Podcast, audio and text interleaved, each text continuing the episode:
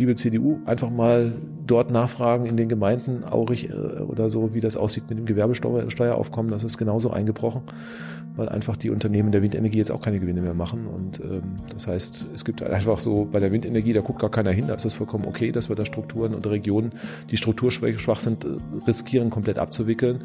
Bei der Kohle ist es ein Riesendrama. Also da sieht man, wie ungleich in Deutschland auch einfach gehandelt wird. Arbeitsplätze gibt es in, in der Windwirtschaft? In der Windwirtschaft sind wir auch bei weit über 100.000.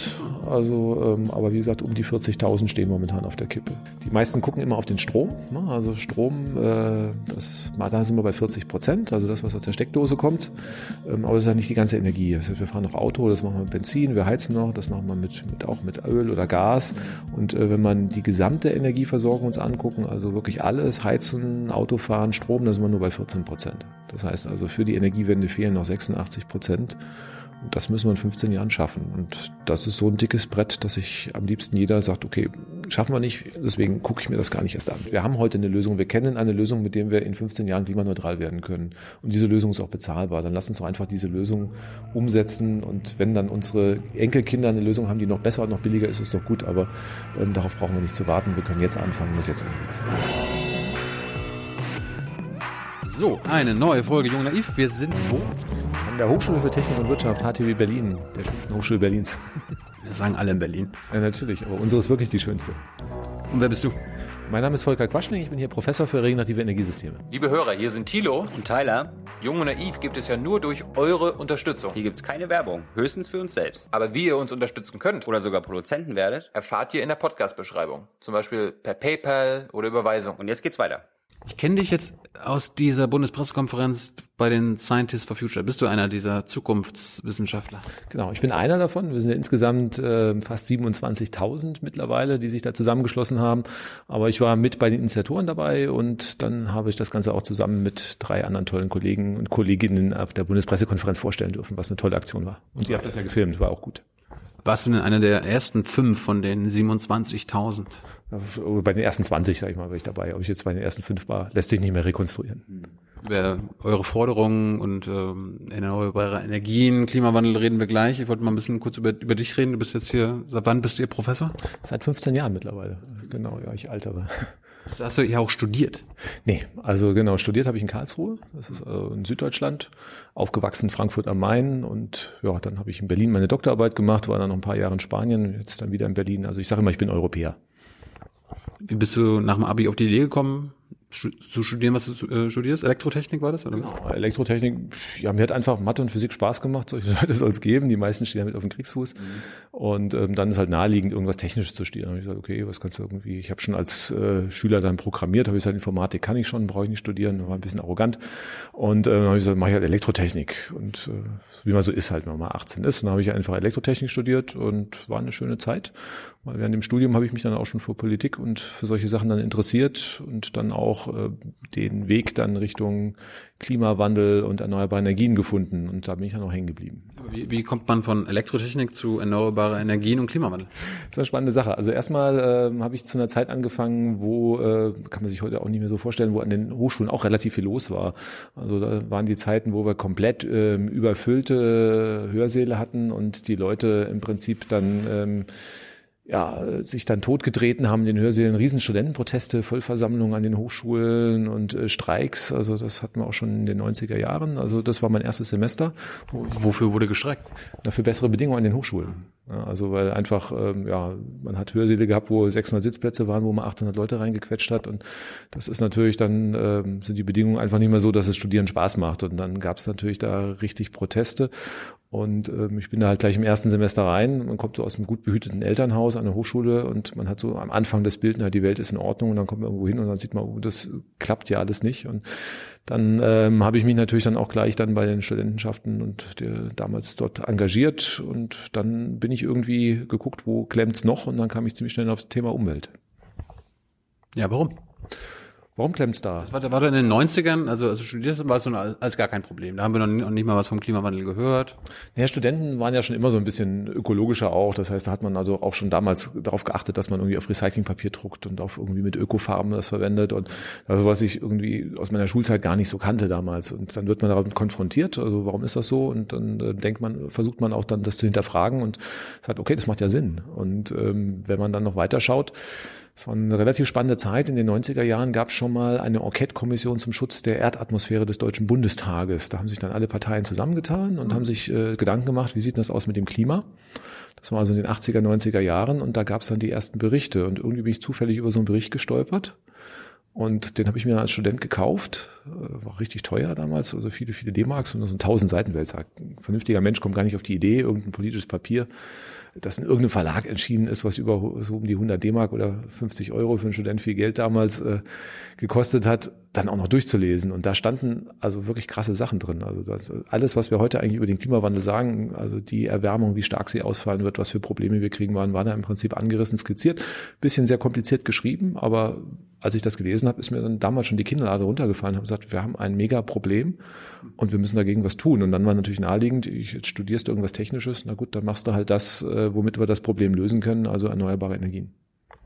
Aber was stand da in diesem Enquete-Bericht drinne?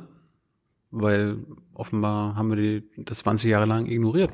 Ja, es stand zum Beispiel drin, dass wir ein Problem haben. Ende des Jahrhunderts wird die Erwärmung so dramatisch sein, dass wir radikale Folgen haben, Flüchtlingsbewegungen, Zusammenbruch der Nahrungsmittelversorgung, Artensterben. Also das, was wir heute diskutieren, das ist seit 30 Jahren äh, bekannt. Und wie gesagt, die CDU war ja sogar, hat damals den Vorsitz gehabt äh, bei dieser Kommission. Nicht? Also es ist nicht irgendeine grüne Spinnerei gewesen. Es stand drin, dass man eine CO2-Steuer einführen will. Schönen Gruß an die CDU. Ähm, und das war alles in den 80er, 90er Jahren schon bekannt. Und ja, ich habe gedacht, ich setze mich da ein für die Lösung und seitdem bin ich eigentlich nur frustriert, weil das, was empfohlen wurde in den 90er Jahren, ja nicht mal ansatzweise angegangen wurde. Ja. Erklär uns das mal. Also wie, wie kann das sein, dass das in den 90ern schon bekannt war, dass wir seit den 90ern hätten was tun können und es wird nichts getan?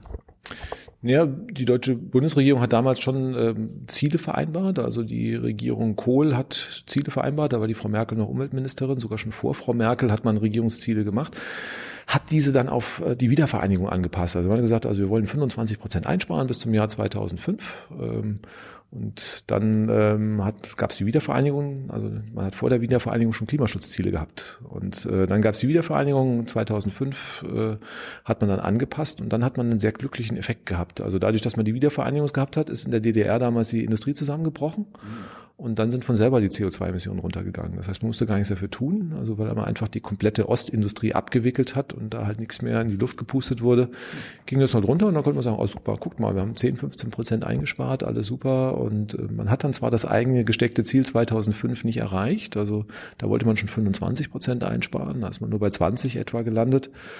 Ähm, aber dank DDR lag man ja gar nicht so stark daneben und die, CD, äh, die Grünen waren damals ja kurz vorher unter Rot-Grün auch bei der Regierung und deswegen haben die alle zusammen, also ich habe meinen grünen Abgeordneten gefragt, warum hat denn da keiner schon 2005 in, in die Wunde gestochen und gesagt, ihr habt doch damals schon eure Klimaziele verfehlt und dann hat er gesagt, ja, über Misserfolge reden die Politiker nicht und wenn wir alle dran schuld sind, dann ist es halt kein Thema.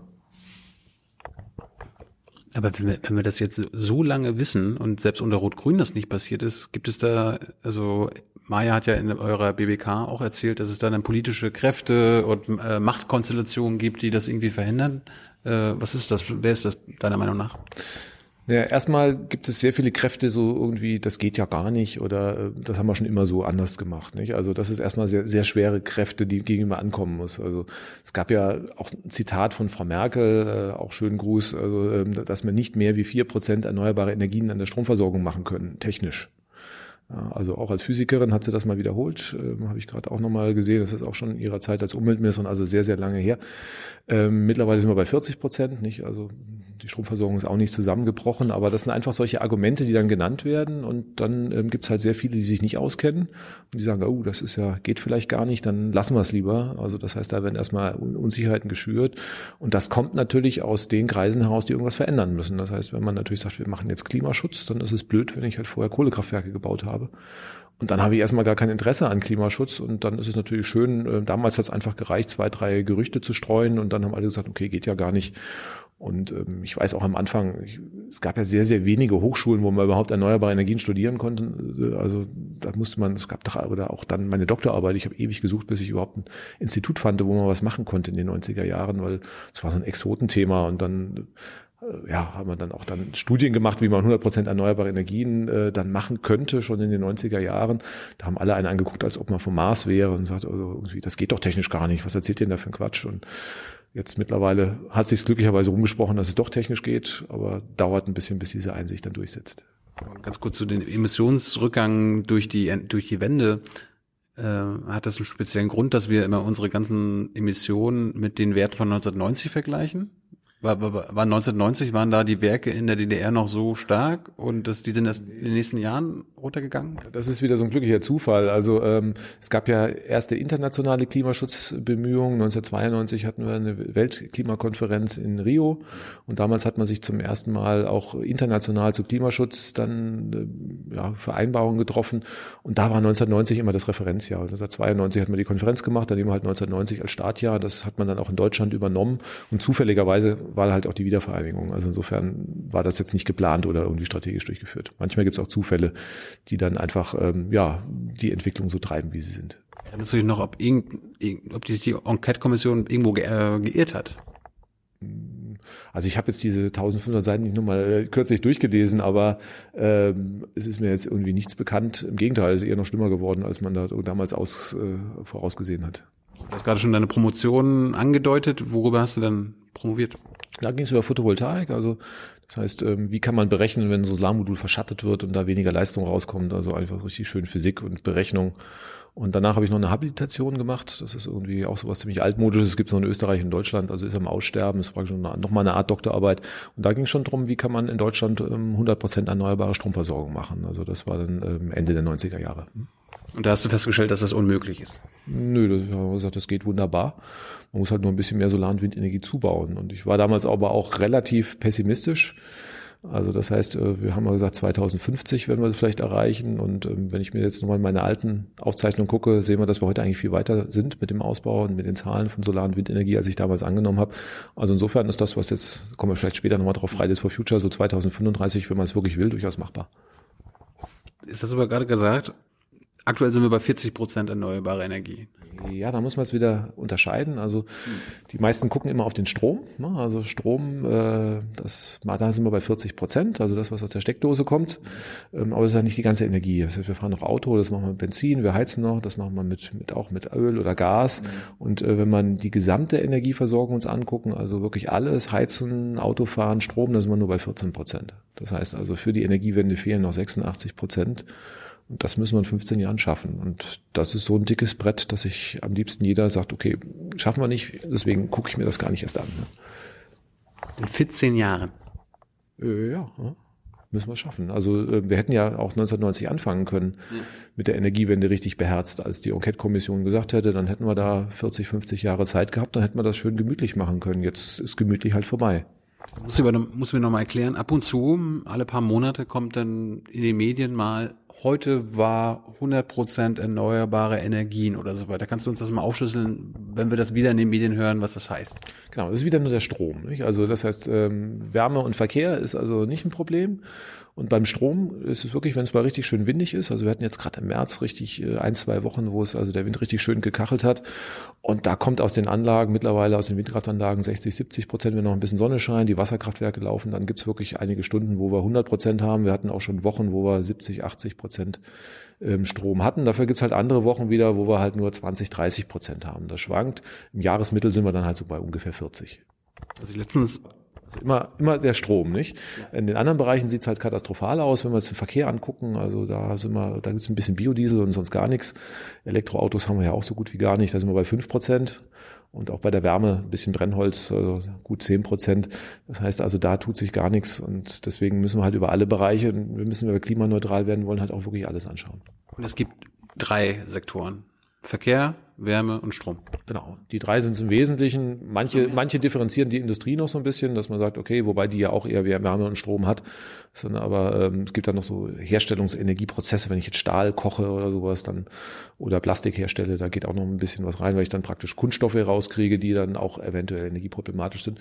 Und ein Sektor, den andere auch noch sehen, die Landwirtschaft muss man also auch schauen. Der ist jetzt nicht so mein Fokus, weil ich halt Energietechniker bin, aber der Fleischkonsum macht halt auch ein Sechstel der CO2-Emissionen aus. Also da muss man auch ein bisschen gucken, dass man da was ändert. Und dann kommt dann auch Methan dazu, also durch die Kühe und so? Genau, also Methan ist dann halt in der Landwirtschaft mit drin. Genau, also die Industrie macht dann, also die Energie, also Strom, Wärme, Verkehr macht dann im Wesentlichen das Kohlendioxid, was also in Deutschland mit Abstand Klimagas Nummer eins ist.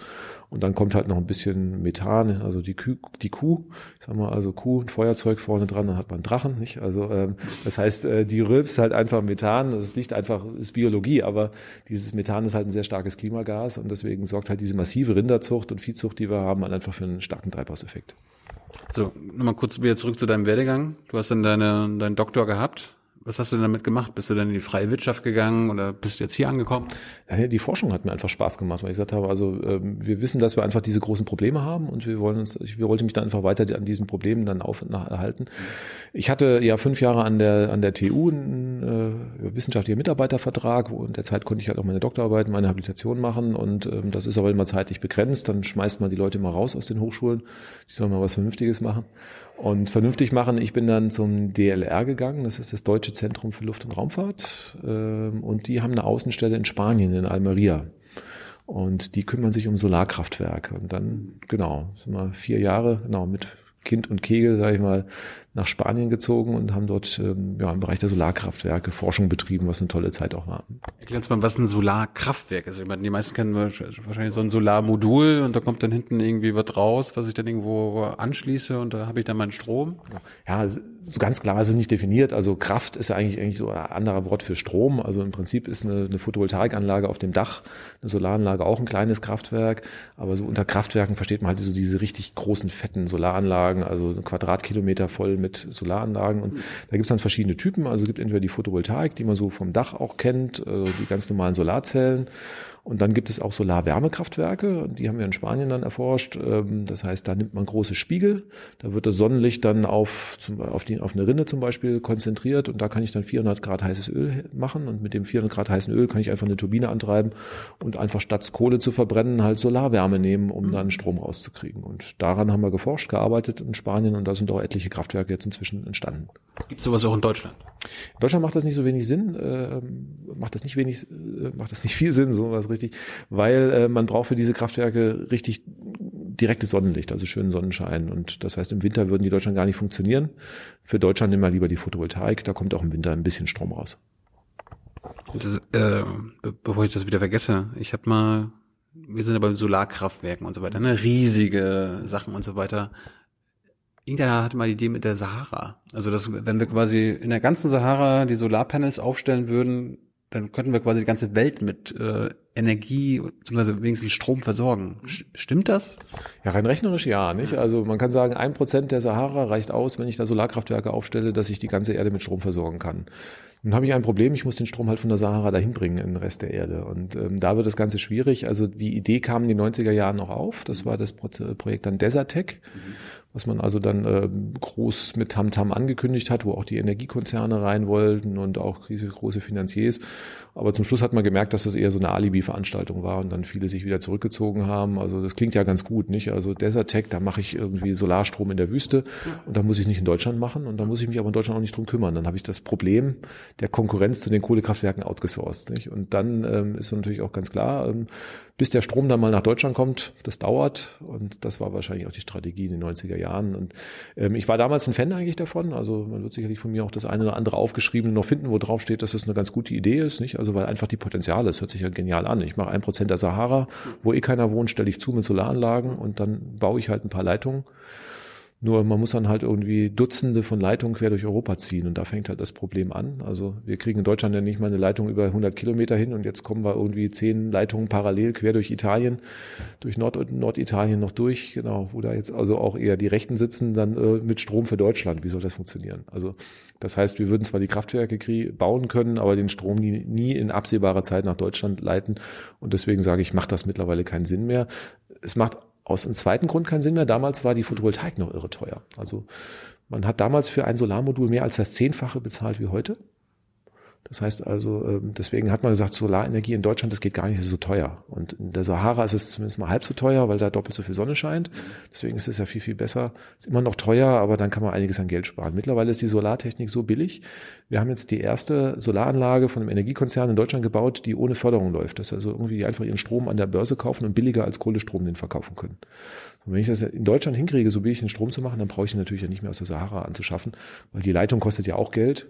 Und ähm, dann habe ich halt einfach, kann man sagen, lass es uns bei uns machen. Es geht einfach schneller und wir haben nicht mehr die Zeit zu warten, bis wir mit allen Europäern irgendwelche Leitungen gebaut haben. Bist du dann irgendwie nach vier Jahren aus Spanien wieder zurückgekommen. Was hast du in den vier Jahren denn am meisten gelernt? Was hast du mitgenommen nach Deutschland? Also erstmal super spannend, im anderen Land zu leben. Nicht? Also ähm, ich bin nach Spanien gekommen, wir konnten kein Wort Spanisch, muss man ganz klar sagen. Mhm. Wir haben dann in Spanien auch Kinder bekommen. Also das heißt, äh, dann mit dem spanischen Arzt mit schlechten spanischen Kenntnissen irgendwie äh, einen Kaiserschnitt zu besprechen oder sowas. Das sind dann schon so Sachen, äh, ja, äh, das ist dann eine Herausforderung. Geht man natürlich immer zu zweit zum Arzt. Und ähm, es gibt ja immer so die Leute, die sagen, ah, die Türken hier in Deutschland, die gehen immer dann zusammen als Familie irgendwo hin und äh, so, ja, haben wir auch gemacht.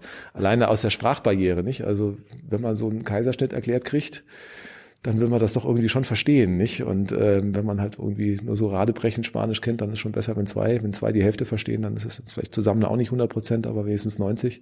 Ja. Und dann äh, passt das auch.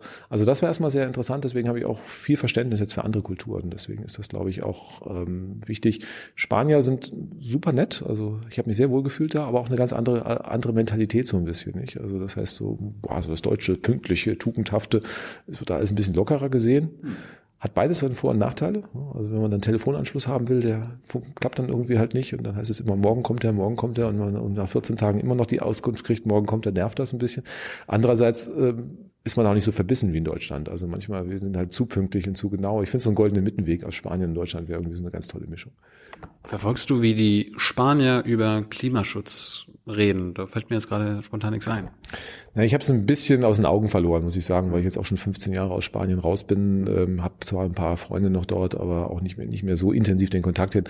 Ähm, die Spanier hatten ja lange Zeit eine Populist oder eine äh, Pop äh, Partie Popular, also die äh, ja, praktisch konservative Partei. Mhm die nennen sie, äh, heißt, übersetzt würde man eher Populisten heißen. Das sind aber jetzt nicht die Populisten in unserem Sinne, sondern es ist eine konservative, die wurde dann gestürzt. Äh, jetzt gab es eine sozialistische Regierung und da hat sich einiges äh, geändert. Also die Spanier hatten am Anfang, als ich in Spanien war, hatten die ein sehr intensives Programm für Solarkraftwerke. Das lag aber daran, dass einfach irgendwelche Leute, die großen Einfluss auf die Politik haben, gesagt haben, da kann ich gut Geld verdienen. Also da war irgendwie, keine Ahnung, auch der Boss von Real Madrid mit dabei oder sonst irgendwo und mhm. ähm, dann als Investor von irgendwelchen Baufirmen Firmen. Ganz genau habe ich das nie durchschaut, aber ähm, das sind ja dann auch Projekte realisiert worden, wo mehrere Milliarden Euro umgesetzt wurden. Also da haben natürlich einige auch die wollten nicht die Welt retten, sondern es einfach gucken, dass das klappt. Dann gab es ja die große Wirtschaftsrezession, wo Spanien ja massiv reingerasselt ist. Und da hat man eigentlich den Ausbau der erneuerbaren Energien praktisch komplett gestoppt. Also erstmal hat man gesagt, man kann sich solche Scherze nicht mehr leisten. Das eine oder andere muss man fairerweise. Naja, das eine oder andere war schon überfinanziert. Also man hat ähm, damals, also es gab dann auch hier in Berlin noch eine Solarfirma und die hat gesagt, nee, wir verkaufen also den, den zweit, Anfang der 2000er, wir verkaufen in Deutschland gar keine Solarmodule mehr, die gehen alle auf dem LKW ab nach Spanien, da kann ich das Doppelte verdienen. Hm. Das waren so die Gründerjahre, das hatten die Spanier aber dann halt nicht lange durchgehalten, zwei Jahre später dann halt komplett eingestellt. Und dann hat man sogar noch die Selbstversorgung mit Solarenergie unter finanzielle Strafen gestellt, woraufhin der Solarenergie und auch der Windenergieausbau in Spanien komplett eingebrochen ist. Da hat sich also in den letzten zehn Jahren gar nichts mehr getan. Und ähm, die, die sozialistische Regierung hat das jetzt wieder ein bisschen gelockert, weil die Spanier natürlich auch komplett aus dem Ruder laufen, was den Klimaschutz anbelangt und da einiges verändert. Jetzt gab es jetzt auch wieder Neuwahlen und jetzt sind die am Zusammenraufen mit der neuen Regierung, muss man schauen, was dabei rauskommt. Aber mittlerweile ähm, sind die positiver unterwegs wie die Deutschen, leider. Ich meinte eigentlich, ich meinte von eigentlich, was, was hast du aus Spanien mitgenommen und nach Deutschland gebracht? Also warum hast du kein eigenes Solarkraftwerk gebaut oder irgendwie wurdest du zum Unternehmer? Warum bist du zurück in die, in die Akademie? Akademische Ecke? Ja, ich bin halt so eine Art Vollblutforscher, nicht? Also ich war ja beim Deutschen Zentrum für Luft- und Raumfahrt, das ist ja eine Forschungseinrichtung, das heißt, wir haben nur Kraftwerksprojekte begleitet, das heißt also, die Investoren wollten was bauen und dann haben dann gesagt, okay, wir brauchen eine Forschungseinrichtung, die mal nachrechnet, ob das alles stimmt, was da rauskommt. Und dann haben wir halt als DSDLR dann halt Unteraufträge gekriegt, wir haben dann auch in Marokko einfach mal eine Messstation aufgestellt, eine Solarstrahlung gemessen, war eine spannende Zeit, man hat auch viel gelernt, aber ich habe immer gesagt, also ich will in der Forschung bleiben, auch gerne in die Lehre, also auch wirklich versuchen, das, was ich so kann und gelernt habe, auch an junge Leute weiterzugeben. Und deswegen war mein Wunsch immer sehr schnell wieder zurück an eine Hochschule zu gehen und dort eine Professur zu bekommen. Und das hat dann 2004 hier in Berlin geklappt. Ich habe ich äh, gelesen, dass du sogar ein Standardwerk quasi, also Autor oder Mitautor eines eines Standardwerks über erneuerbare Energien bist? Sogar alleiniger Autor, genau. Oh. 1998, genau, da hatte ich nicht so viel zu tun. Neben der Promotion habe ich gesagt, ich will auch mal ein Buch schreiben. War irgendwie, ist ja irgendwie, wenn man irgendwie der Wissenschaft Fuß fassen will, muss man ein Buch geschrieben haben. Dann habe ich eins über erneuerbare Energien geschrieben, habe es also auch wirklich fertig geschrieben. Und dann habe ich mir einen Verlag gesucht. Das war dann sehr, sehr spannend. Genau. Also ich habe noch ein, Ab, äh, ein Schreiben von einem Verlag, der gesagt hat, naja, ein Buch in dieser Qualität können wir leider nicht drucken. Man hätte die Absage ja auch ein bisschen netter formulieren können. Ich, äh, mein Buch gibt's noch, den Verlag nicht mehr. Insofern hat sich da einiges äh, verändert. Und dann hat sich äh, der Hansa Verlag einfach gesagt, okay, ja, wir glauben da vielleicht auch nicht so, aber wir probieren es mal. Und dann hat sich die erste Auflage, die sind ja recht klein bei solchen Fachbüchern, die erste war, glaube ich, 1000 Stück. Die hat sich dann innerhalb von knapp einem Jahr verkauft, was für ein Fachbuch relativ gut ist. Und ähm, dann wurde halt gleich die zweite Auflage. Und ähm, das hat sich mittlerweile, wir sind jetzt gerade dabei, die zehnte Auflage vorzubereiten. Und das ist, sag ich mal, für so ein Lehrbuch äh, im Bereich erneuerbare Energien natürlich Spitze und oh, der Verlag ist happy und gut, ich auch. Wobei man kann nicht reich werden, weil die Stückzahlen im Vergleich halt mit, was weiß ich, wenn man so guckt, was Sarrazin dann irgendwie dann rausgehauen hat an Stückzahlen, da komme ich nicht, nicht mal ansatzweise hin. Aber das ist auch nicht mein Anspruch. Dafür habe ich ein vernünftiges Thema. Jetzt haben wir wahrscheinlich ein paar Studenten oder Studentinnen, die sagen, wovon redet er denn? Welches Buch war das? Genau, das ist ähm, regenerative Energiesysteme und das ist aber nur zu empfehlen für Ingenieure und Ingenieure. Und wenn ich immer im Werbeblock bin, es gibt auch noch äh, ein anderes Buch, das heißt Erneuerbare Energien ähm, äh, und Klimaschutz auch im Hansa Verlag entschieden, weil ähm, ich wurde dann immer gefragt, kann ich ein Buch haben? Und dann habe ich immer gesagt, naja gut, da sind so viele Formeln drin, also für den Laien ist das nicht ganz gut. Und deswegen habe ich nochmal eins geschrieben, was praktisch die gleiche Thematik hat, aber was auch für jemand ähm, ohne Hochschulabschluss verständlich ist.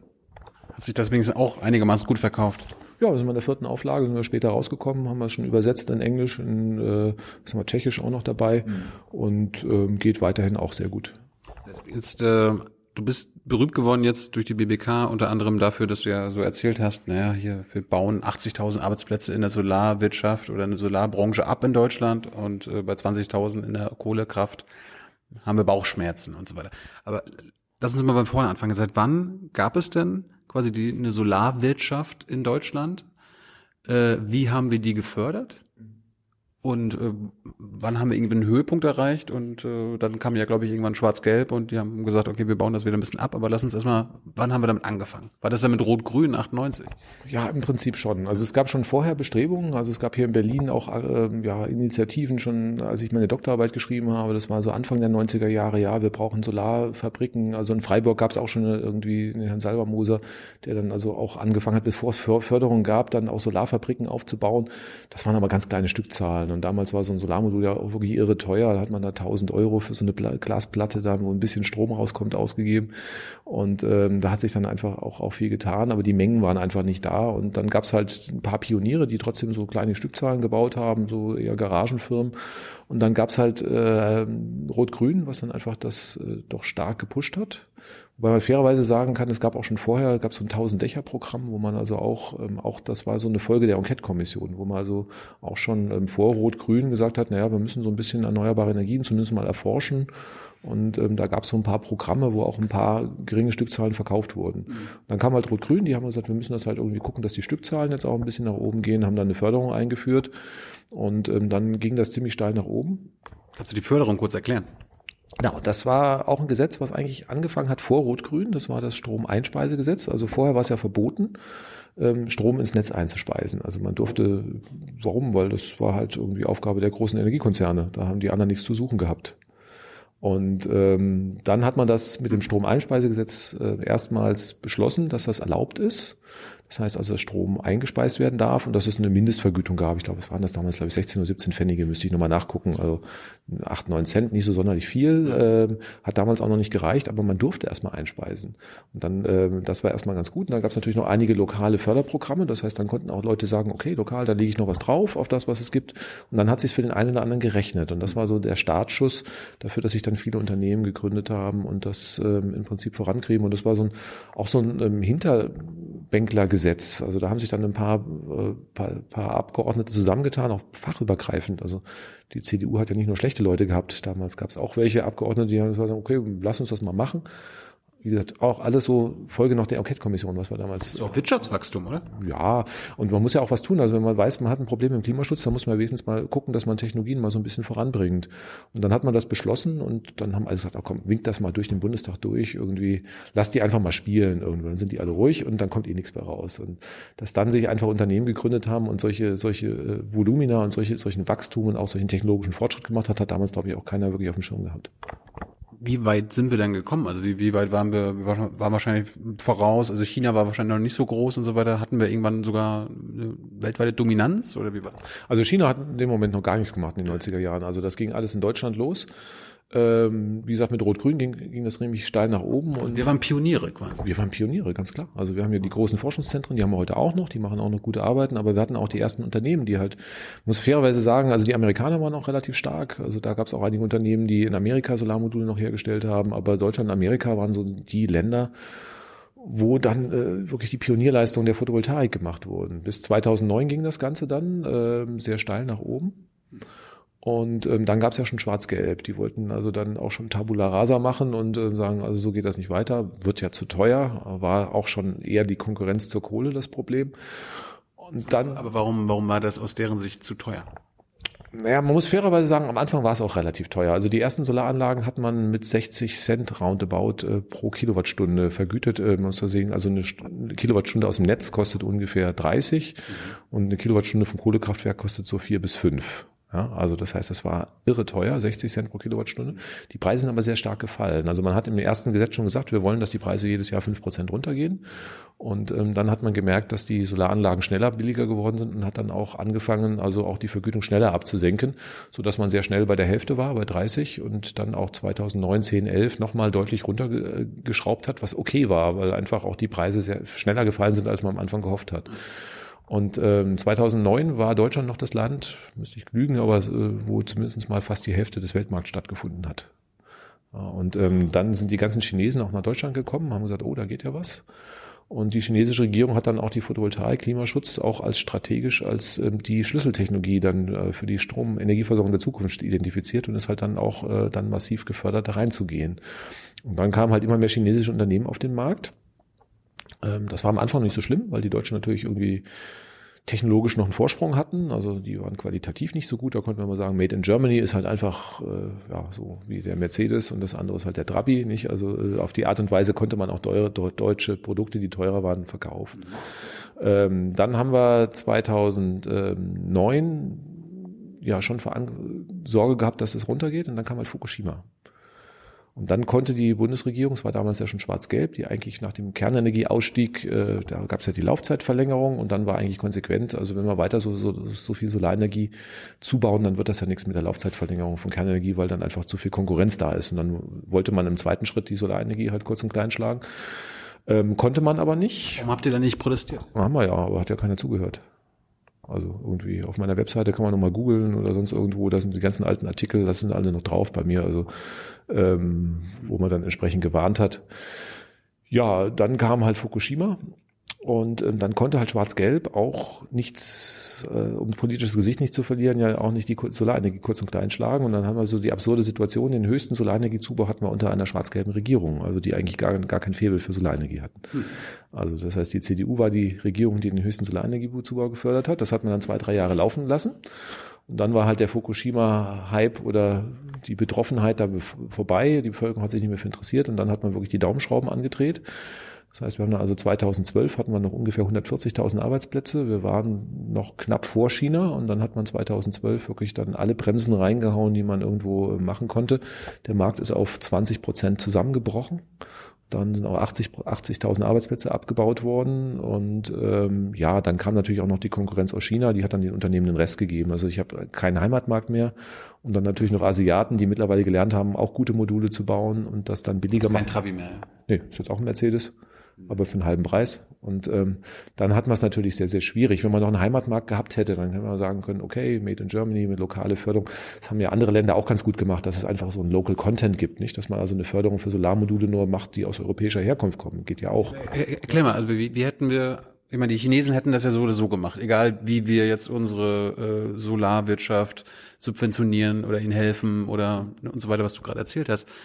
Hätten wir denn den, hätten wir das denn anders machen können, so dass wir jetzt wieder, dass wir immer noch konkurrenzfähig wären, so Made in Germany mäßig. Also erstmal, klar, also man muss mitwachsen mit dem Markt. Das, das muss man erstmal verstehen. Also der Solarmarkt wächst um 20, 30 Prozent pro Jahr.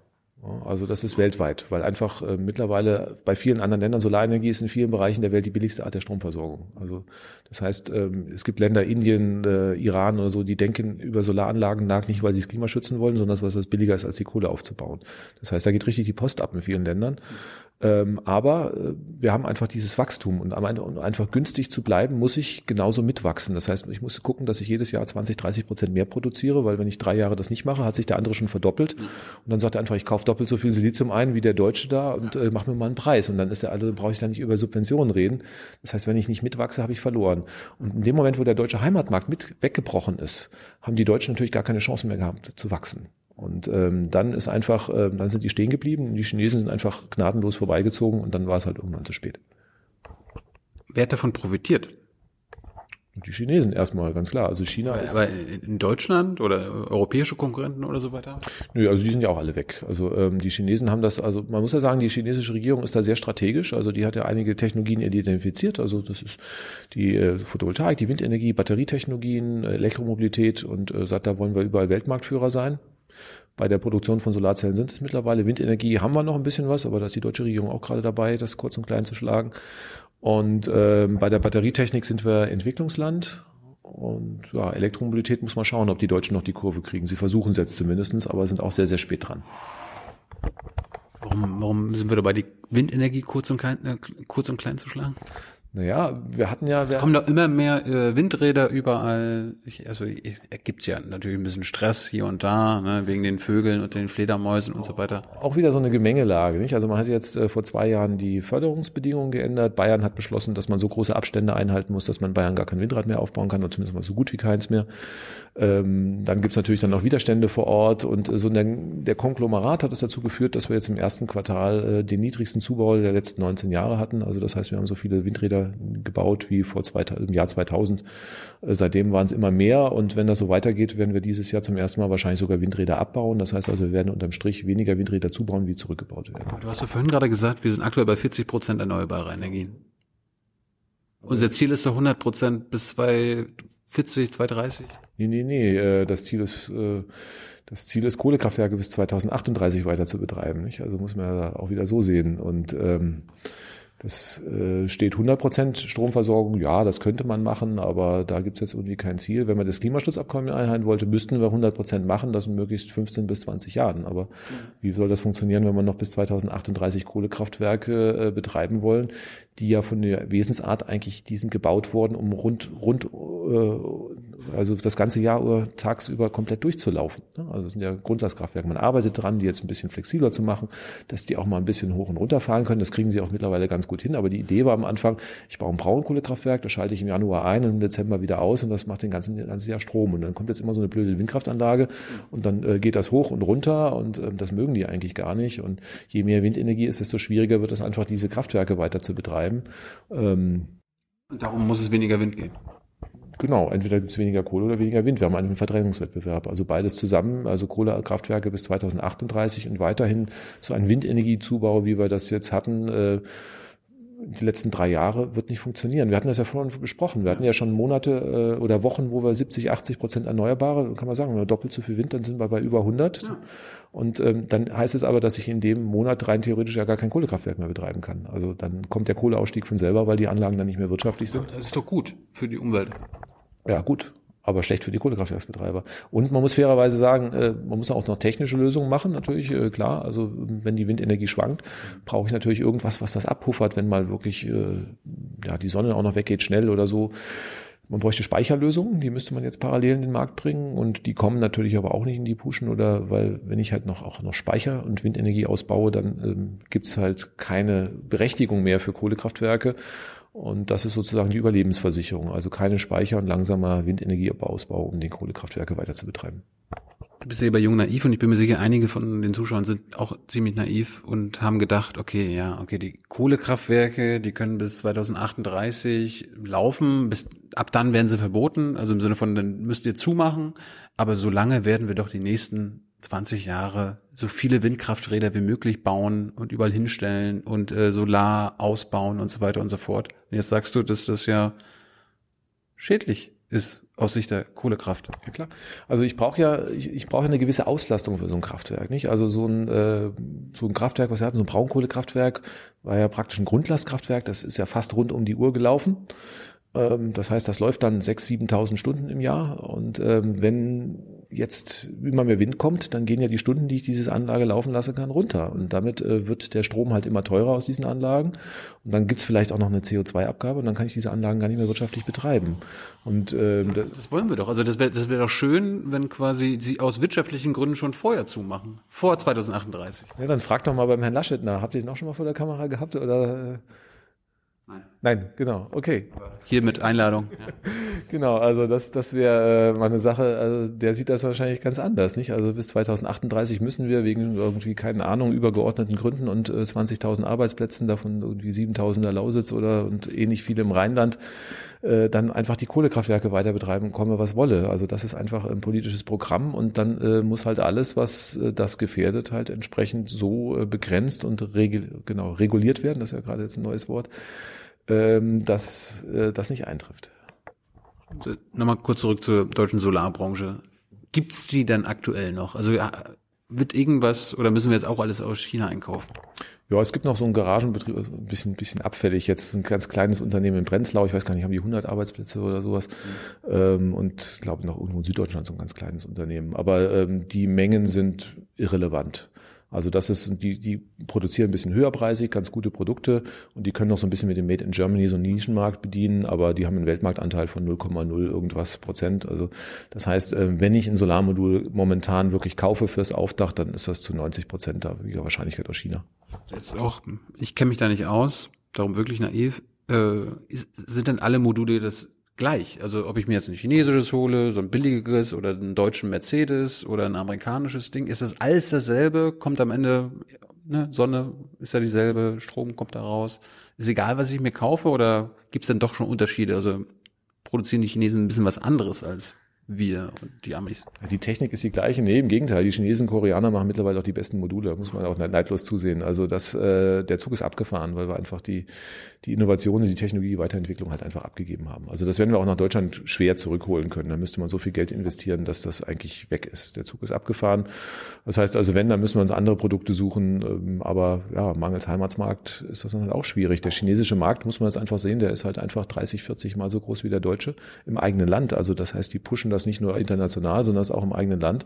Und die lernen auch wahnsinnig schnell. Also es ist nicht so, dass man sagt, okay, so arroganter Deutscher kommt daher und sagt, naja, die Chinesen, die kriegen das nie hin.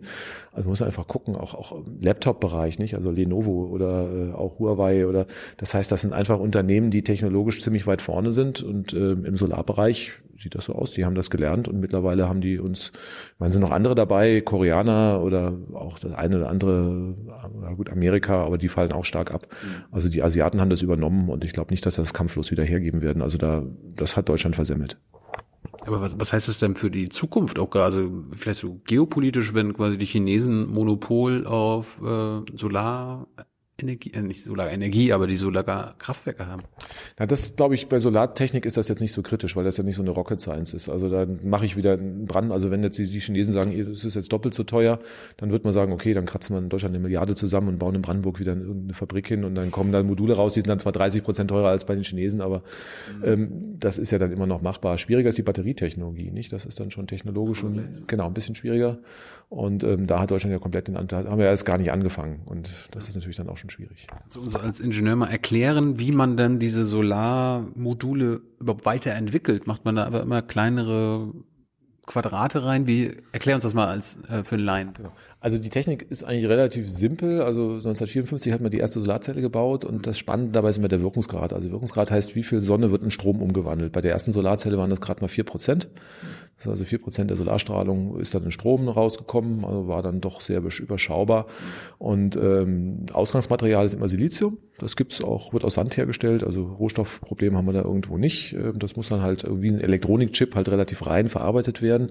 Also insofern braucht man da wirklich nur eine Industrie, auch wie Elektronikindustrie, aber ist jetzt erstmal auch nichts Besonderes. Und dann gibt's halt ein paar Tricks, wie man jetzt anfangen kann, den Wirkungsgrad nach oben zu kitzeln. Also dass man verschiedene Schichten aufbringt, die halt irgendwie ein bisschen besser das Licht leiten oder absorbieren oder dann dafür sorgen, dass die Elektronen im Material besser wandern können.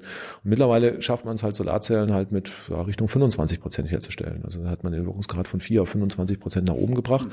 Und ähm, kommen wir irgendwann auf 75 oder? Ja, das wird dann schwierig. Also es gibt bei beim Silizium gibt es so ein äh, Limit, was rein theoretisch bei 30 Prozent liegt. Also da kommt man nicht drüber. Da gibt es noch die Idee, dass man verschiedene Materialien kombiniert. Das heißt, dass man also einfach Silizium nimmt, da irgendein anderes Material draufbringt, eine andere Schicht. Da arbeiten gerade welche dabei.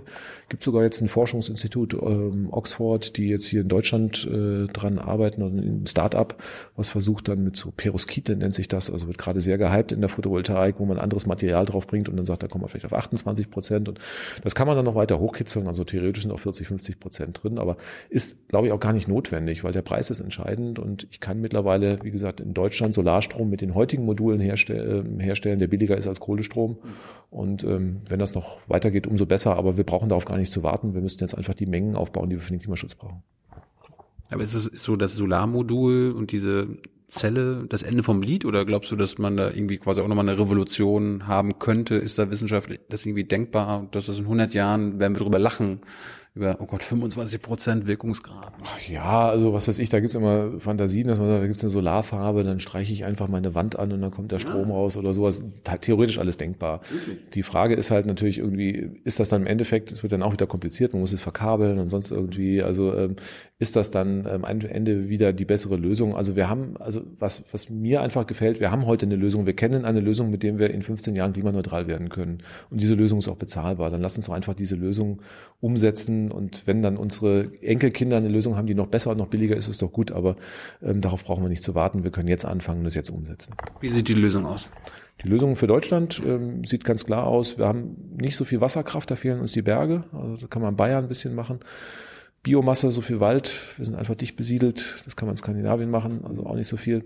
Dann gibt's noch die Geothermie, da bohrt man in die Tiefe und holt die Erdwärme raus. Auch das ist in Deutschland nicht so gut. Island ist toll, weil da schaue ich einen Stock in die Erde und dann kommt heißes Wasser raus. In Deutschland muss ich fünf Kilometer tief bohren, also das wird teuer. Mhm. Und dann gibt's einfach zwei Technologien, wo wir sagen, das wird sein, das ist die Windenergie und die Photovoltaik. Hm? Ja, macht nichts. Späße sind gut. Ja, und äh, wie soll das in 15 Jahren passieren? Ja, wir müssen halt einfach die Mengen ausbauen. Das ist immer das Problem. Wir waren ja bei der Photovoltaik auf einem ganz guten Bereich. Also wir sind jetzt auf, äh, haben den Markt ja auf 20 Prozent geschrumpft von 2012 auf 2015. Hätte man, wir hatten ja ein Wachstum so von 20, 30 Prozent pro Jahr. Hätten wir das Wachstum einfach voraus, äh, fortgesetzt, wären wir heute dort äh, mit den Zubaumengen, was wir gebraucht haben. Also hätten wir diesen Zu Einbruch 2012 nicht gehabt, wir hätten gesagt, okay, läuft. So, jetzt müssen wir praktisch wieder das reparieren, was wir kaputtgeschlagen haben und dann halt nochmal was oben drauflegen, um das nachzuholen, was wir einfach jetzt die letzten Jahre versäumt haben. Und deswegen müssen wir das, was wir jetzt dieses Jahr zubauen, etwa verfünffachen, also von der Menge her. Ist machbar. Also wir bauen, haben dieses Jahr ungefähr drei Gigawatt gebaut, oder letztes Jahr drei Gigawatt gebaut. Das ist ungefähr ein Atomkraftwerk. Ähm, Im Dezember 2012 in einem Monat haben wir auch schon mal so viel gebaut. Also das heißt, ähm, das, wenn man will, geht das. Man muss es halt nur wollen und die Rahmenbedingungen so setzen, dass halt diese Mengen gebaut werden. Und da gibt es momentan aus dem Wirtschaftsministerium relativ wenig Signale, dass das gewollt ist, dass wir die Mengen zubauen, die für das Klimaschutzabkommen notwendig wären. Kurz noch zur Windkraft. Äh, ich weiß nicht, ob du dich da so auskennst, aber wie, wie wurde da, wie hat sich die Technologie dort in den letzten Jahrzehnten entwickelt? Waren wir da auch schon mal Marktführer? Ja, wir sind auch noch relativ gut bei den Windrädern. Also Windräder haben einen riesen Vorteil gegenüber der Photovoltaik. Die kann ich schlecht in Euro-Container packen und über die Weltmeere schiffen. Ja, also deswegen ähm, ist die Konkurrenz aus China jetzt momentan auch noch nicht so groß, weil die einfach die chinesischen Module halt sehr schlecht hier nach Deutschland oder der Transport ist halt relativ teuer. Bei den Solarmodulen ist halt einfach, die kommen ab in Euro-Container und dann kostet der Transport wirklich nicht mehr viel. Und deswegen kann ich die einfach in China produzieren, nach Deutschland bringen. Mit der Windenergie ist das schwieriger. Deswegen hat man einfach äh, auch in Deutschland noch, noch Chance, was zu machen. Also die Deutschen bauen sehr gute Windräder, gute Technologie. Wir haben auch hier Unternehmen, die auch, auch Marktführer sind, Enercon. Warum können wir das? Ähm, weil wir mit dem Stromeinspeisegesetz damals als Erste angefangen haben und dann auch äh, da gute Ingenieure da tolle Produkte entwickelt haben ne? und dann auch viele Stückzahlen auch einen guten Markt hatten. Nur der deutsche Markt ist, bricht halt jetzt genauso ein wie bei der Photovoltaik. Und ähm, ja, wir reden ja die ganze Zeit über Probleme in den strukturschwachen Gebieten. Also die Windenergiefirmen sitzen auch in Ostfriesland in strukturschwachen Gebieten. Ähm, liebe CDU, einfach mal dort nachfragen in den Gemeinden, Aurich äh, oder so, wie das aussieht mit dem Gewerbesteueraufkommen. Das ist genauso eingebrochen, weil einfach die Unternehmen der Windenergie jetzt auch keine Gewinne mehr machen. Und ähm, das heißt, es gibt einfach so bei der Windenergie, da guckt gar keiner hin. Da ist es vollkommen okay, dass wir da Strukturen und Regionen, die strukturschwach sind, äh, riskieren, komplett abzuwickeln. Und bei der Kohle ist es ein Riesendrama. Also da sieht man, wie ungleich hier in Deutschland auch einfach gehandelt wird. Wie viele Arbeitsplätze gibt es in, in der Windwirtschaft? In der Windwirtschaft sind wir auch bei weit über 100.000. Also, ähm, aber wie gesagt, um die 40.000 stehen momentan auf der Kippe. Wie, wie, warum, warum erkennt das die, die Bundesregierung nicht mehr? Also das war ja Schwarz-Gelb, hat das ja also mit Solar ange, also angefangen, das wieder abzubauen und äh, die GroKo hat es einfach nicht äh, behoben, ne? Naja, die erkennt das ja schon. Also ähm, es gibt ja also die Arbeitsplatzstatistiken, die habe ich ja nicht erfunden, die kann man vom Wirtschaftsministerium herunterladen. Mhm. Da werden die ja veröffentlicht. Das heißt also, wenn Herr Altmaier auf seine eigene Seite guckt, dann sieht er ja die Zahlen. Und er weiß das auch. Also es gab äh, gibt immer so einen Neujahrsempfang der erneuerbaren Energien, wo dann so tausend Branchenvertreter, da kommt auch immer dann ähm, ein Minister und da war auch mal der Herr Altmaier, damals als Umweltminister noch da, 2012, kann ich mich noch dran erinnern, oder 13, also irgendwie äh, 12 muss das gewesen sein, hat dann eine Rede gehalten und dann hat er gesagt, also er hat sehr eloquent geredet, erstmal dann irgendwie eine Dreiviertelstunde alle gelobt, war für tolle Arbeit und dann hat er gesagt, naja gut, irgendwie ist es alles viel zu teuer und wir müssen jetzt gucken, also wer jetzt in Zukunft in Deutschland noch in der Solarbranche Geld machen will, sollte sich ins Ausland orientieren. Ähm, die Branche ist dann aber immer so nett, die überhören das dann immer und haben nur die guten und netten Sachen gehört und haben sie also auch nett applaudiert. Und ich habe dann zu meinen Nebenleuten gesagt, habt ihr gehört, was der gesagt hat? Irgendwie, er will euch abwickeln. Aber natürlich sehr gut politisch irgendwie verkaufen, so ist es dann auch gekommen. Also das heißt, die Unternehmen, die jetzt noch gut im Geschäft sind, die machen Projekte im Ausland und natürlich halt so das bisschen Restgeschäft, was in Deutschland halt noch übrig ist. Ist mit Offshore? Bei Windenergie? Ähm, ja, Offshore war ich lange Zeit Gegner eigentlich naja, äh, Offshore hat natürlich einen riesen Charme. Die stellt die Windkraftanlagen irgendwo hin, wo kein Wutbürger wohnt. Nicht? Also insofern, dann äh, gibt es keine Bürgerinitiativen dagegen, gibt es vielleicht auch, aber es ist nicht so, so umstritten. Aber ich muss natürlich den Strom dann irgendwo hinschaffen. Das heißt also, ich muss dann Leitungen bauen quer durch Deutschland, um den Strom zu transportieren, oder ich muss den Strom an der Küste irgendwie in Gas umwandeln oder speichern oder sowas. Ähm, deswegen habe ich dann natürlich erstmal ein gewisses Problem. Und die Windparks sind natürlich so groß, dass ähm, da Bürger Genossenschaften einfach raus sind. Das ist halt irgendwas, was wirklich die Energieriesen unter sich dann machen. Und ähm, darum warst du dagegen? Ja, weil man natürlich einfach mit den, also erstmal klar, also ähm, die Energiekonzerne haben nicht gezeigt, dass die irgendwie ein Interesse an der Energiewende haben. Wenn wir jetzt einfach sagen, wir machen die Energie mit Offshore-Wind und bitte, liebe RWE, macht das mal, dann wird das irgendwann passieren, aber nicht in diesem Jahrhundert. Und ähm, es machen jetzt auch einige Unternehmen, ENBW oder auch die Energiekonzerne, die machen das offensichtlich auch gar nicht so schlecht. Also sie versuchen ja jetzt auch da in den Bereich reinzugehen, weil die auch unter sich sind und die die Konkurrenz nicht haben. Das ist ähm, okay. Aber wir haben jetzt mal nachgerechnet, ähm, schaffen wir es denn an Land äh, mit Windrädern und mit der Photovoltaik? Und dann haben wir festgestellt, die Flächen reichen nicht. Also wenn wir wirklich die Energiewende machen wollen und uns nicht massiv einschränken wollen mit unserem Energieverbrauch, brauchen wir die Offshore-Wind. Deswegen habe ich meine Meinung geändert. Also gut, liebe Energiekonzerne, da dürft ihr was machen, aber bitte trotzdem vorher die Kohlekraftwerke abschalten. Ich habe letztens äh, gesehen, dass die Norweger zusammen mit, also ein deutsch-norwegisches Projekt gewesen. Äh, kannst du uns sowas so sagen? Ja, es gibt äh, die, also die Windenergie will man in der Nordsee im Prinzip voranbringen und da liegt es ja auch nahe, da gibt es ja verschiedene Anrainer, nicht? Also ähm, da sind ja die Briten da, die haben auch schon einiges da reingestellt oder auch, auch die Norweger und da gibt es auch die Idee, dass man den Strom halt äh, dann weiterleiten möchte. Man muss ihn ja gar nicht nach Deutschland, man könnte ihn ja auch nach Norwegen schicken, dort irgendwo speichern. Die haben ja Pumpspeicherkraftwerke und dann wieder zurück. Das Problem ist halt, bei diesen ganzen Spielen brauche ich halt immer Leitungen. Und Leitungen kosten A Geld, das heißt, die machen das Spiel halt auch teuer. Und sobald die Leitungen an Land kommen, ähm, muss ich es entweder hinstellen, dann habe ich die wieder die Wutbürger, oder ich muss sie verbuddeln, dann wird die Leitung halt irre teuer. Und deswegen bin ich bei diesen Sachen immer skeptisch. Also ich bin eher ein Fan davon, die erneuerbaren Energien dort hinzustellen, wo der Strom auch verbraucht wird, dann ist auch gerecht. Dann sieht auch derjenige, der den Strom braucht, die Windkraftanlage. Also und genau, ist ja irgendwie auch ein bisschen ungerecht, wenn die Bayern sagen, nö, bei uns in Bayern gibt es keine Windräder. Die stellen wir jetzt alle in Norddeutschland die können die sich angucken und ähm, das Kabel dann nach Bayern verbuddeln wir noch und äh, bezahlen tut das dann der Rest der Republik, ist ja auch nicht ganz fair. Und deswegen fände ich einfach gut, erneuerbare Energien dort aufstellen, wo der Strom auch verbraucht wird. Dann werden die Lasten auch gleichmäßig verteilt und wir brauchen auch mit den Leitungen und vor allen Dingen es geht schnell. Das heißt, dann kann ich mich nicht verstecken und sagen, naja, der Windenergieausbau, wir würden das ja gerne schneller machen, aber die Leitung dauert nun noch mal 20 Jahre und bis dahin müssen wir halt den Windenergieausbau drosseln. Also in Bayern gibt's genug Flächen, da kann ich jetzt sofort äh, große Mengen an Windrädern hinstellen und ähm, da ist auch in der Nähe meistens ein Stromanschluss. Also da kann man relativ viel machen, ohne dann irgendwie den Ausbau drosseln zu müssen. Da fällt mir gerade ein, ich komme aus MacPom die Zahlen und e-, egal mit wem du sprichst, jeder, der äh, seine Stromrechnung in MacPom bezahlt, weiß, wir müssen mehr für den Strom bezahlen als die Bayern, obwohl die Bayern von MacPom Strom bekommen. Ja, also durch die Leitung und den, äh, die Windkraft, Offshore und so weiter und so fort. Kannst du, kannst du das erklären, warum das so ist? Ja, das ist die Art und Weise, wie die Leitungsgebühren halt. Die Leitungen, ähm, die werden halt dort finanziert, wo die Leitungen halt stehen und nicht von dem, der den Strom braucht. Also man müsste es eigentlich umdrehen und sagen, gut, wenn die Bayern keine Windräder haben wollen, dann zahlen die aber bitte schon die komplette Leitung nach Norddeutschland. Ja. Das wäre ein fairer Deal eigentlich und ähm, dann müssen wir noch mal gucken, ob die Bayern immer noch keine Windräder haben wollen, weil dann wird natürlich der Strom in Bayern teurer werden. Das wäre schlecht für die bayerische Industrie und äh, schwupps würde Herr Schröder auch seine Meinung wieder ändern und wir würden in Bayern Windräder aufstellen. Also das wäre eine faire Lastenverteilung, aber ähm, das ist natürlich nicht durchsetzbar, weil natürlich genau solche Länder wie Bayern sowas natürlich auch verhindern werden.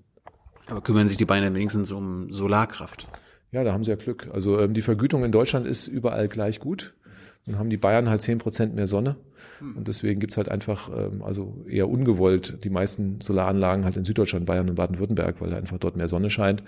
Und ähm, deswegen haben die Solarkraftwerke, ja, also die werden auch dann dort unten aufgebaut, aber jetzt nicht irgendwie, weil die besonders von der äh, Landesregierung hofiert werden, sondern einfach, weil es einen Flatrate-Tarif über ganz Deutschland gab. Und im regnerischen Hamburg habe ich halt einfach schlechtere Chancen als in Bayern.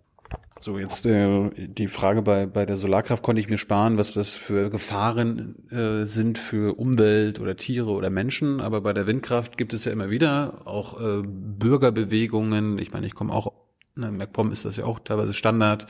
Gibt es immer irgendwelche Dorfgemeinschaften, die sich dann, die dann das nächste Windrad zwei Kilometer weiter verhindern wollen. Gibt es denn gute Gründe, also äh, oder irgendwie nachvollziehbare Gründe, oder gibt es Gefähr Gefahr durch Windkraft für Tiere oder Fledermäuse oder so weiter? Ja, also die ganzen, also können wir mal alle Argumente abarbeiten, ja, genau. Ähm, also das beste Argument ist immer, ist, das Windrad gab es noch nie, ich finde es hässlich und deswegen soll es hier nicht hin. Also das ist eigentlich, sage ich mal, die Meinung. So und mhm. ähm, die Argumente, die dann gebracht werden, können wir mal alle dagegen machen. Das ist dann eine Geschmackssache, nicht? Also ich muss ein Windrad nicht schön finden. Ne? Also muss man ganz klar sagen. Es gibt ja auch irgendwie Häuser oder Hochhäuser, Häuser in der Nachbarschaft, die ich nicht schön finde, da kann ich auch dagegen sein. Ist ja legitim. Also will ich ja gar nicht absprechen. So, ähm, das kann man durchaus dann diskutieren. Deswegen finde ich schon, ähm, dass man auch Bürgerbeteiligung machen sollte, aber nicht irgendwie Windrad ja oder nein, sondern irgendwie hier gibt es eine Gemeinde, jede Gemeinde stellt ein Windrad auf und ihr überlegt euch, wo es hinkommt. Das wäre, sage ich mal, eine faire Sache, eine faire Lastenverteilung. Also Mitspracherecht ja, aber nicht ob ja oder nein, sondern nur wohin. Können die ja auch mitverdienen oder so? Ja, könnten sie auch. Ähm, das müsste man auch noch mehr ausbauen. Also man stellt fest, es gibt also Gemeinden, wo es also ein Riesenproblem gibt. Ich hab, äh, war neulich auch in einer Gemeinde in, in NRW, wo 80 Windräder stehen, wo es gar keine Probleme gibt. Und ähm, die einzige, die am Anfang so ein bisschen dagegen protestiert hat, hat sich damit arrangiert. Die haben das so hingekriegt, dass die halt am Anfang gleich Bürgerbeteiligungsprojekte gemacht haben. Das heißt also, da ist fast jeder Einwohner irgendwie an der Windkraftanlage äh, beteiligt und das ist ja so ein bisschen Psychologie. Ich kann mir dieses Windrad angucken und sagen, boah, ist das hässlich und bestimmt wird gleich ein Vogel erschlagen. Ja, oder ich kann mich das Windrad angucken und sagen, oh ja, super, das dreht sich und jede Umdrehung ist ein Euro. Ja, und dann habe ich natürlich irgendwie eine ganz andere äh, Beziehung zu diesem Windrad und wenn man das so macht, dann funktioniert das auch. Und jetzt nochmal vielleicht die, die Vorurteile, also was kommt dann immer? Vogelschlag ist jetzt eine Sache. Ja, eine Windkraftanlage tötet Vögel. Ähm, von der Anzahl her ungefähr so viel wie eine Katze pro Jahr. Ja, also das heißt. Ähm, ein Windrad tötet so viele Vögel wie eine Katze. Mhm. Das sind halt andere Vögel, sagt man immer, klar, die Katze tötet halt den Spatz und die Windkraftanlage vielleicht einen Rotmilan. Aber ähm, von der Anzahl der Vögel her ähm, ist es ungefähr vergleichbar. Das heißt, ähm, ja, wer also gegen Windräder ist und zu Hause eine Katze hat, finde ich nicht so ganz glaubwürdig. Dann sagt, okay, der Vogelschlag ist ein Problem. Ähm, es gibt geschützte Arten auch in Deutschland, ja. Ähm, das muss ja auch dann nach den Naturschutzrichtlinien muss ja auch schon geguckt werden. Also wo geschützte Arten sind, ja.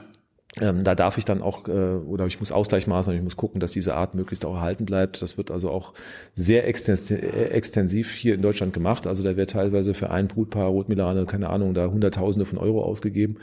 Also wenn man mal für Kinderarmut so viel Geld ausgeben würde in Deutschland, äh, wäre das okay. Aber ich will das ja gar nicht bestreiten. Nur ich fand ein relativ gutes Argument, was ein ehemaliger Abteilungsleiter einer Umweltbehörde dann bei einer Diskussion mal gesagt hat. Er hat gesagt, also wir, wir treiben jetzt einen enormen Aufwand, um ein einzelnes Brutpaar einer gefährdeten Art zu schützen und werden damit wahrscheinlich erreichen, wenn wir die Windräder nicht in den Mengen ausbauen, dass wir durch den Klimawandel diese Art zum Aussterben bringen. Und ähm, ah. das ist, äh, fand ich ein relativ interessantes Argument, äh, dass man also auch vielleicht einfach das große Ganze im Fokus haben sollte. Und der Klimawandel ist einfach für das Artensterben eine ganz andere Dimension mhm. als der Vogelschlag. Also ähm, Vogelschlag, Fensterscheibe ist irgendwie das größte Vogelschlagrisiko da. Also ich weiß nicht, wie viele sind, aber es sind irgendwie zig Millionen, die an den Fensterscheiben verenden. Bei Windrädern reden wir über, über 100.000 vielleicht. Mhm. Also das heißt, ähm, da gäbe es auch ganz einfache Maßnahmen. Man kann irgendwie dünne Streifen in den Fensterscheiben einbauen, so Milchglasstreifen. Dann ist das Fensterscheibe nicht mehr so schön, nicht durchsetzbar in Deutschland. Aber wenn ich Vögel retten will, dann ähm, könnte man Vogelschlagschutzscheiben einfördern und fordern. Also das würde Unmengen mehr Vögel retten, als Windkraftanlagen zu verhindern. Also insofern ist das komplett unglaubwürdig. Ähm, auf der anderen Seite gibt es natürlich dann das Argument irgendwie gefährlicher Infraschall. Also ah, die machen das so Schallwellen, die machen mich krank. Infraschall, also es gibt ja Ultraschall, das sind ganz hohe Töne oberhalb dem, was ich hören kann. Infraschall ist ganz tiefe Töne, was ich gar nicht mehr hören kann. Und ähm, da gibt es die Gerüchte, dass das krank macht, weiß man nicht genau. Ähm, das Problem ist, dass ein Auto ungleich mehr Infraschall erzeugt als eine Windkraftanlage. Also dann zu sagen, boah, ich habe Angst vor dem Infraschall und dann sich in den Diesel reinzusetzen und loszufahren, ist so ein bisschen unglaubwürdig.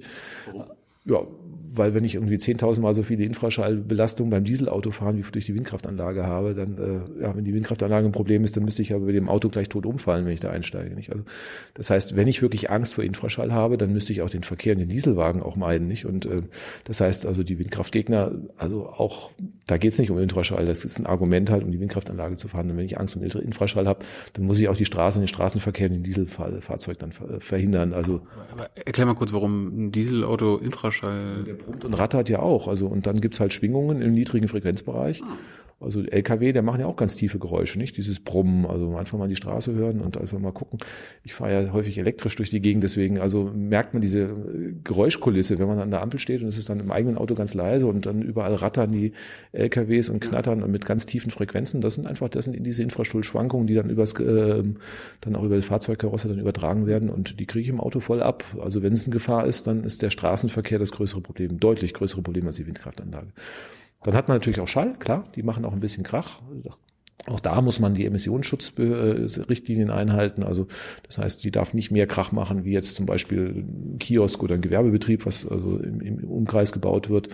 Und ähm, ja, eine Straße ist natürlich wieder da raus. Die hat ein ganz anderes Lärmpotenzial, aber die wird akzeptiert, weil ich ja selber Auto fahre. Haben wir alle Vorurteile durch?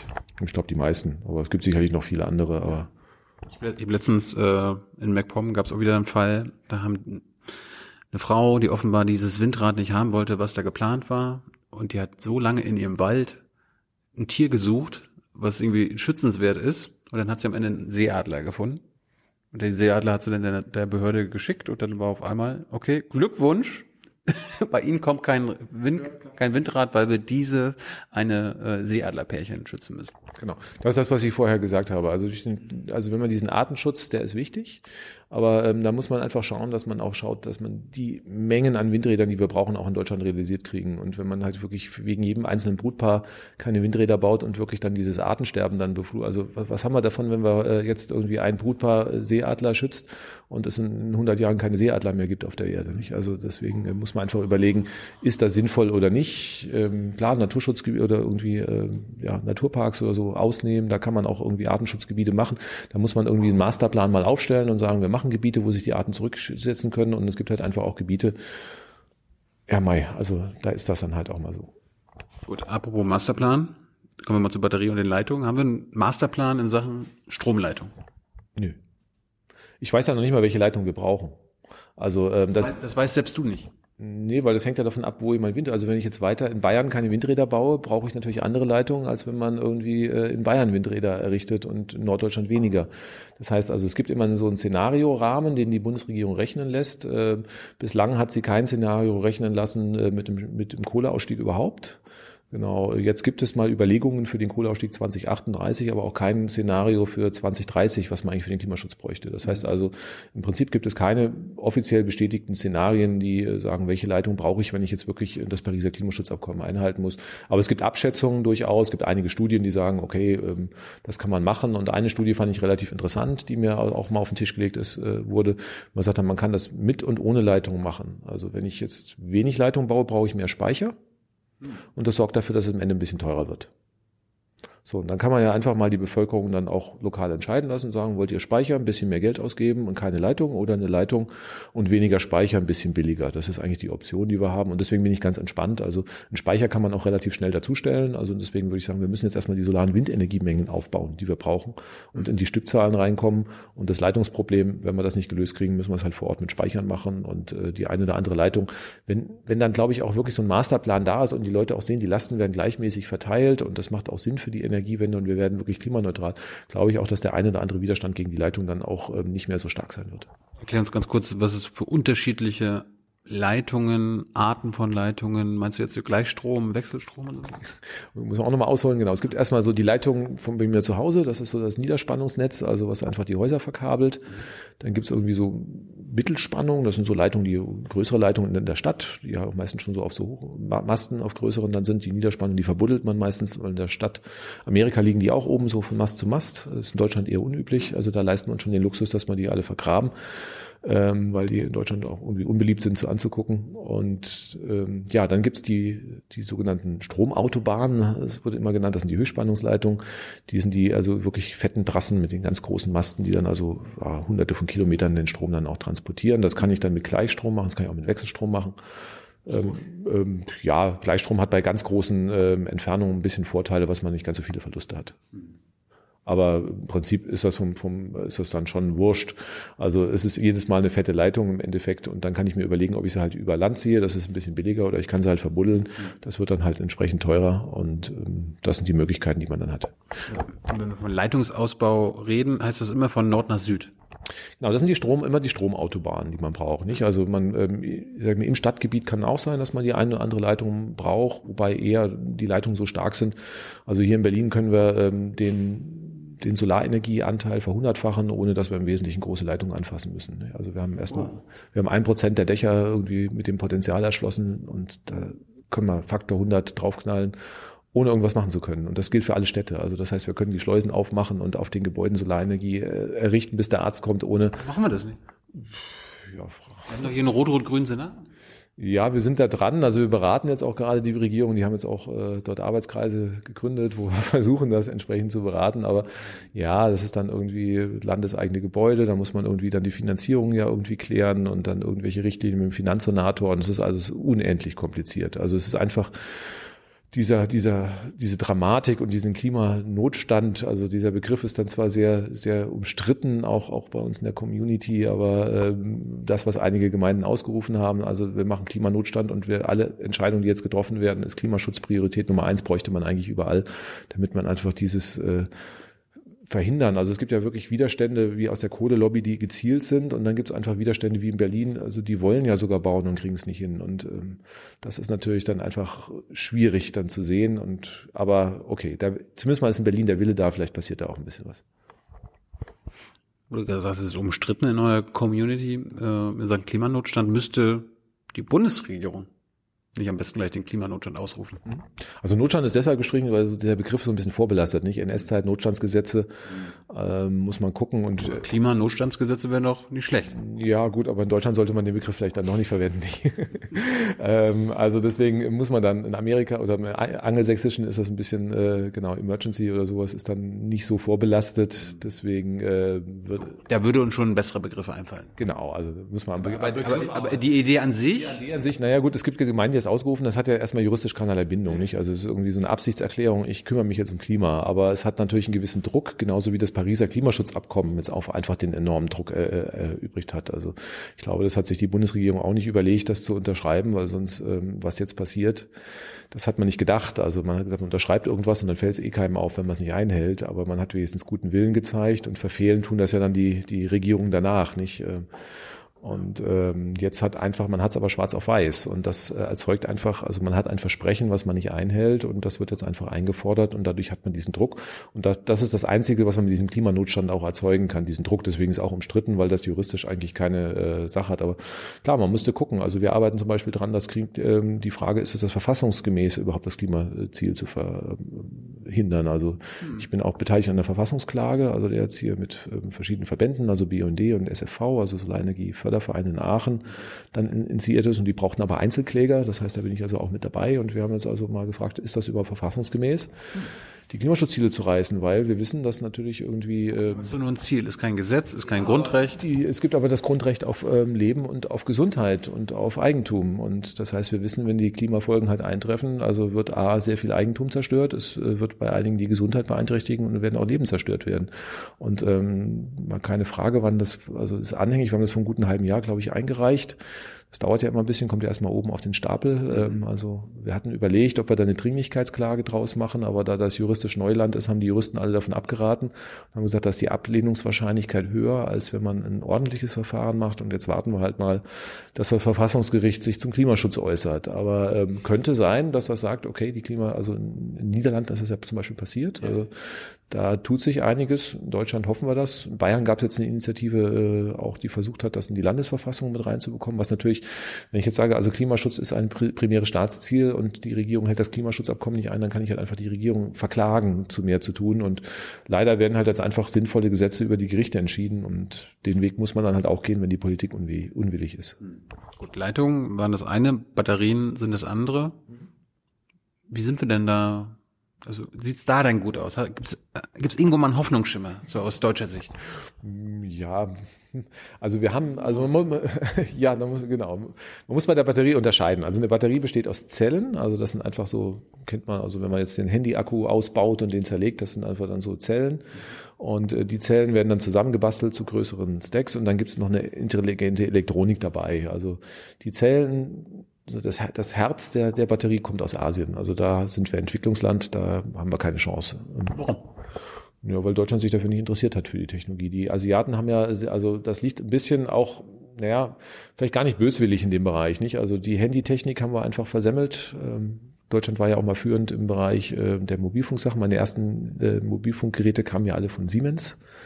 Genau, ähm, das haben wir aber aus irgendwelchen Gründen nicht. Da bin ich aber auch nicht der Experte, warum das irgendwie äh, nicht so geklappt hat. Dann kam erstmal Nokia, die haben es ja auch nicht gekriegt. Und jetzt kommen die ja ent, äh, aus Asien. Apple es wird ja auch in Asien gefertigt.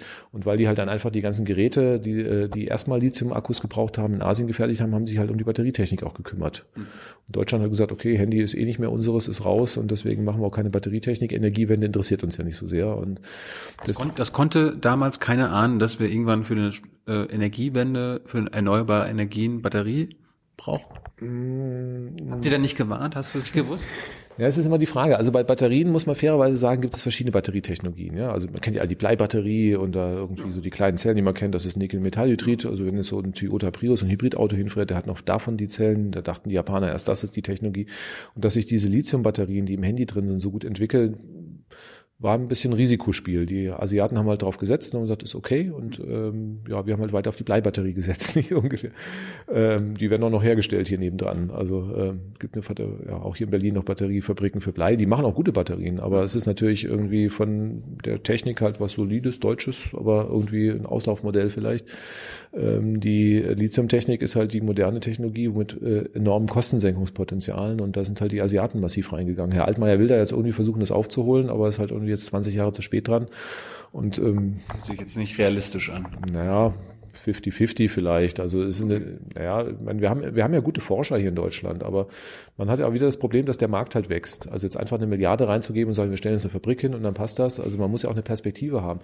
Ähm, es gab einige Investoren, die gesagt haben, ja, wir hätten schon lange eine Batteriefertigung in Deutschland äh, von vor zehn Jahren, wenn wir die Elektromobilität vorangetrieben hätten. Wenn Deutschland gesagt hätte, also wir machen, wir rollen den Markt für Elektromobilität aus, dass man auch ähm, hier eine Perspektive hat. Also wo sollen denn die Batterien landen? Nicht? Also es gab keinen deutschen Batteriemarkt, weil wenn man das hier versucht hätte, dann hätte man die in Asien für asiatische Elektroautos verkaufen können. Dann hätte man irgendwie dann in, in China dann gegen den Chinesen irgendwie mit deutscher Batterietechnik an. Also da, da weiß man, das geht ja nicht irgendwie. Billiger kriegen sie die Chinesen auf alle Fälle hin. Wir vielleicht ein bisschen besser. Und deswegen braucht man halt den Absatzmarkt in Europa für Batterien. Den gab es halt noch nicht so groß. Was wir ein bisschen gemacht haben, sind so Heimspeicher. Also wir haben jetzt ganz 100.000 ähm, Häuser ausgestattet mit Batteriespeichern. Da gab es ein kleines Förderprogramm, auch sehr umstritten von der Bundesregierung. Das ist ganz gut gelaufen, ist mittlerweile wieder eingestellt. Und ähm, immerhin haben wir dort ähm, 100.000 Speicher gut gebaut. Also, die, ähm, die Zellen selber kommen auch aus Asien, aber immerhin das drumherum, so das Gehäuse und die, die Intelligenz, die Batterietechnik, äh, die ist in Deutschland entwickelt und da gibt es einige Firmen, die sich da ganz gut gemacht haben. Aber wenn man die jetzt irgendwie peppeln wollte, müsste man auch gucken, dass dieser Markt schnell weiter hochfährt und da sehe ich jetzt auch nicht so viel aber Speicherung, jetzt musst du auch mal wieder im Laien und, und dem Publikum erklären, äh, ich kann mir vorstellen, viele denken, okay, Batteriespeicher beim Strom und so weiter, das ist doch quasi nur für alle Fälle. Ne? Also wenn irgendwie äh, irgendwas ausfällt, wenn Strom ausfällt, dann habe ich halt meinen Batteriespeicher im Garten oder irgendwo verbuddelt und da, da komme ich dann vier Stunden oder vier Tage mit aus. Aber warum, warum sind Batteriespeicher an sich wichtig für die Energiewende. Wird sogar weniger sein als vier Tage. Also rein theoretisch ja. Ich meine, es gibt ja die Teslas, die rumfahren, die haben so einen fetten Akku, damit kann ich zehn Tage ein Haus komplett mit Strom versorgen. Also so, dick ist der. Oh. Also wenn ich ihn stehen lasse, dann kann ich nicht mehr, nicht mehr Auto fahren. Aber äh, theoretisch äh, wäre das eine Möglichkeit. Die Heimspeicher, die man einbaut, sind viel, viel kleiner. Die sind eigentlich so groß gedacht, dass sie über die Nacht äh, helfen. Nicht? Also da ist die Idee, die Solaranlage liefert tagsüber zu viel Strom. Den Überschussstrom, den tue ich in den eigenen Akku rein und hole den nachts wieder raus und kann damit halt irgendwie kostengünstig meine Stromversorgung sicherstellen. Und deswegen sind die halt relativ klein und größer müssen die aber auch gar nicht sein. Der Riesenvorteil bei diesen Batterien halt, die haben sehr guten Wirkungsgrad. Ich habe also nicht viele Verluste. Das heißt, ich kann den Strom reinpacken und fast den gleichen Strom nachts wieder rausholen. Und äh, wenn ich das täglich mache, Tag, Nacht, dann ist das halt relativ wichtig.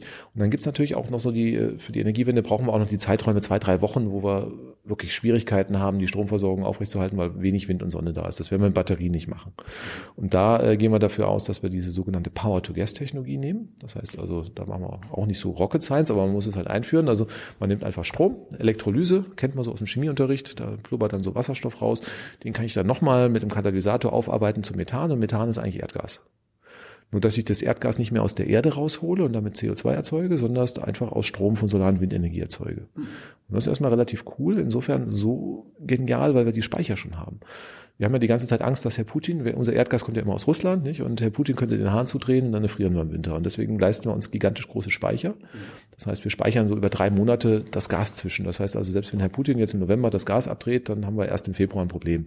Das ist also ähm, die Idee dabei, was mhm. erstmal clever ist. So, wenn wir jetzt aber kein Erdgas mehr brauchen, weil wir ja klimaneutral werden wollen, können wir diese Speicher ja nutzen, um unser eigenes Gas zu erzeugen und dort zwischen zu speichern.